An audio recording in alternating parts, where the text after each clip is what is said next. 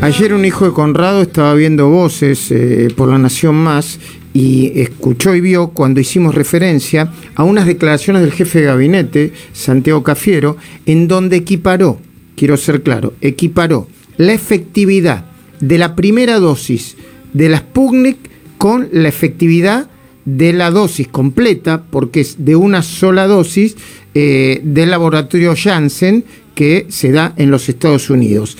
Voy a arrancar por ahí y agradeciéndole que nos atienda con tanta amabilidad y con ese lujo que nos damos todos los días. Conrado, buen día. ¿Es, eh, ¿es correcto lo que dijo el jefe de gabinete? Sí, sí, ah, ¿me oís bien ahí? Sí, perfectamente, Conrado. Ah, perfecto. Sí, sí, tengo ese corresponsal familiar en, Buenos Aires que estaba mirándote interesadamente, pero se sorprendió un poco porque los números dicen, Johnson Johnson se probó en Estados Unidos, en Sudáfrica, en Brasil. Y la efectividad fue, en Sudáfrica 50%, ¿se entiende? Porque tienen la variante beta, la 351, era muy brava. Acordate que la AstraZeneca no le hacía nada directamente.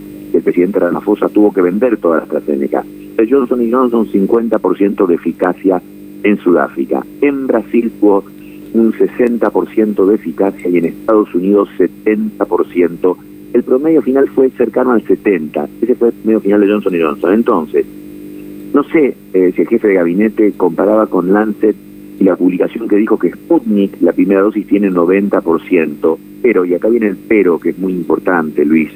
Número uno, la publicación de Sputnik, ya la gente se olvida, pero después fue muy criticada por un grupo de científicos, la publicación de Sputnik, cuestionando un poco los números y aparte acordate, todo Sputnik se probó en 29 centros en Moscú, donde no habían variantes. Entonces, acá hay una diferencia que la gente tiene que saber entre eficacia, que es el resultado de las vacunas durante el ensayo científico, y efectividad, que es el resultado de las vacunas en la vida real.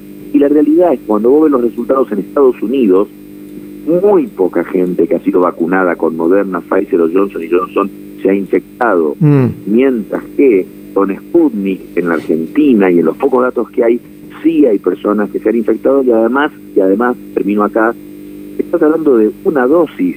A ver, el jefe de gabinete, es muy importante que él enfatice que la gente tiene que tener dos dosis. Quizás lo ha dicho porque sabe que no llega la segunda a nuestro país. Hay mucha gente que pasó los tres meses y no tiene la vacunación completa, pero no. Conclusión de este tema.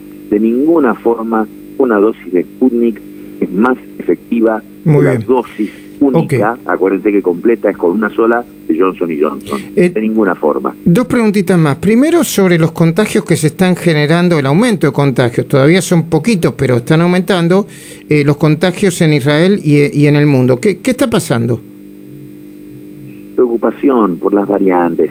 Eh, simplemente esto dice que va a llevar tiempo estabilizar. Entre los países muy retrasados como en América Latina, ayer lo hablamos, todos los emergentes, que van muy atrasados con la vacunación y ver que los que tenían blindado su país por la vacunación sofisticada, rápida y con las mejores vacunas, te das cuenta que va a llevar un tiempo estabilizar esta pandemia en el mundo. Ayer 205 casos en Israel, que fue el máximo desde abril, y muchos pacientes con la vacuna de RN en alguno no vacunado. Han hecho que el uso de máscaras sea obligatorio de vuelta cuando están dentro de un edificio o en un comercio. Ya no se usaba máscara, la hicieron obligatoria en cuanto vieron estos pocos casos. La mm. mayoría en dos ciudades, Modín, Piñamina, y ahí se extendió a otras ciudades, hay más de 700 infectados en total, la mayoría en escuelas, cientos de personas aisladas en cuarentena por contacto, y el 4%, esto es importante, fueron hospitalizados, o sea, solo 26 de 729 personas terminaron en un hospital, lo cual quiere decir que aunque la Delta, que está siendo dominante en Israel, y se están infectando personas que no había nadie infectado en el último par de meses, eh, la mortalidad es casi cero. Y aparte sigue siendo un país que en enero tenía 8.000 infectados por día y ahora nada. La última, Conrado. Varios estudios confirman que quienes tuvieron COVID solo necesitan la única dosis, una única dosis de Pfizer o Moderna. ¿Es así? Así. No son, sí, tres recientes, pero 20 en total se ha mostrado y esto te muestra lo que es la calidad de vacunas. Y evidentemente Pfizer y Moderna están ahí arriba en el ranking.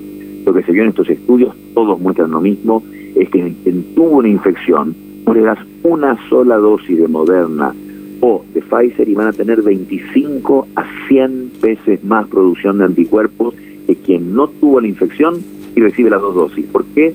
La gente ya escuchó que hay unos linfocitos, unas células en la sangre que se llaman B y P, y los dos grupos funcionan mucho mejor.